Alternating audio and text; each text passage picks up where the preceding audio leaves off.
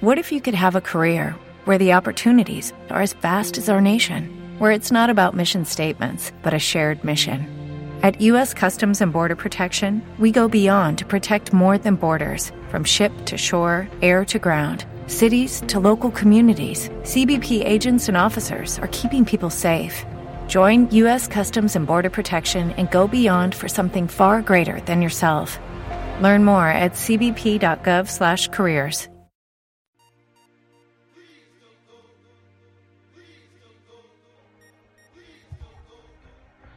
Manejo de reputación online. Para quienes aún no tengan idea de lo que estamos hablando, la reputación online es el conocimiento, seguimiento y control de toda la información que afecta a la empresa.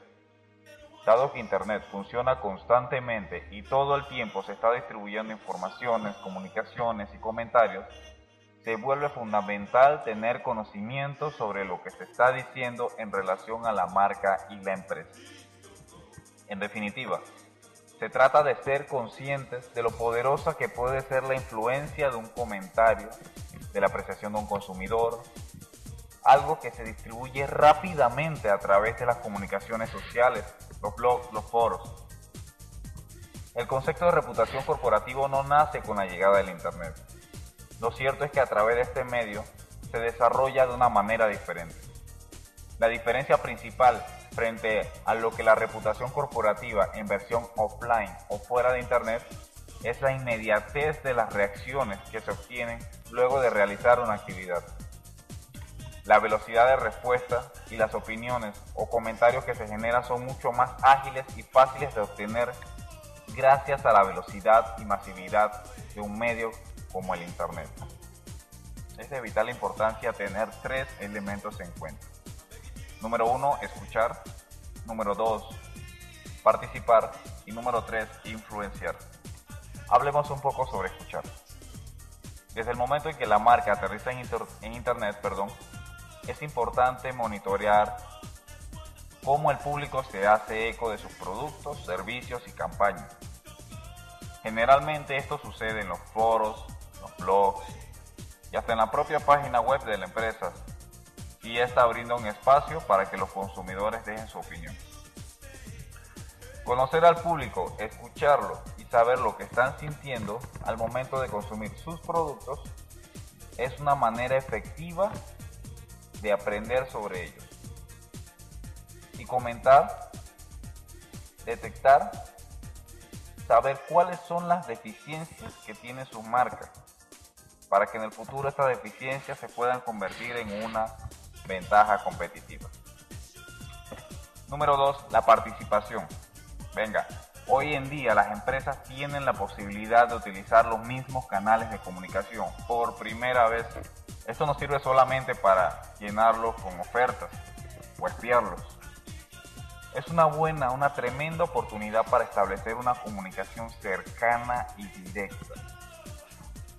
Participar en las conversaciones poder exponer sus opiniones no solo beneficiarán a su imagen como empresa, sino también le dará la oportunidad de exponer sus argumentos en caso de que haya algún malentendido o que exista algún consumidor insatisfecho.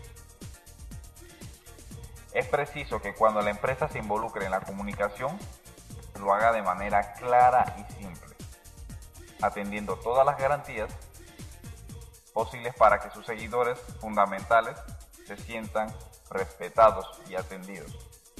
El tercer y último punto hablaremos sobre la influencia. Cómo influir. Este es el más importante y el más crucial de todo este proceso. Para las empresas que se establecen en el mundo 2.0 es fundamental y hasta meritorio haber escuchado correctamente, haber sabido escuchar correctamente es la palabra adecuada. Y haberse posicionado en la comunicación como un referente confiable que proporciona información verídica de manera que todos sus interlocutores, que generalmente son consumidores, van a estar atentos a lo que tiene que compartir y estarán seguros de que su información es fiable, por lo que su actitud posiblemente influya, influya perdón, en el público consumidor de su marca. El alcance que tiene este tipo de estrategias, señores, muchas veces superan lo que es un simple cambio en la forma de comunicar que ya tenía planteada la empresa. No hay fórmulas mágicas ni preparados exitosos, pero sí es preciso que la empresa asuma su rol como organización responsable, que comparta en Internet información fiable y no trate de engañar al público, ya que el impacto que produce este tipo de actividad es muchas veces más difícil de revertir. Eso ha sido todo por hoy. Gracias por escuchar este podcast. Pueden seguirme en Twitter, arroba teddyblog. Pueden buscarme en YouTube también, arroba teddyblog. O en Facebook como teddyblog. Un abrazo a todos y nos vemos pronto.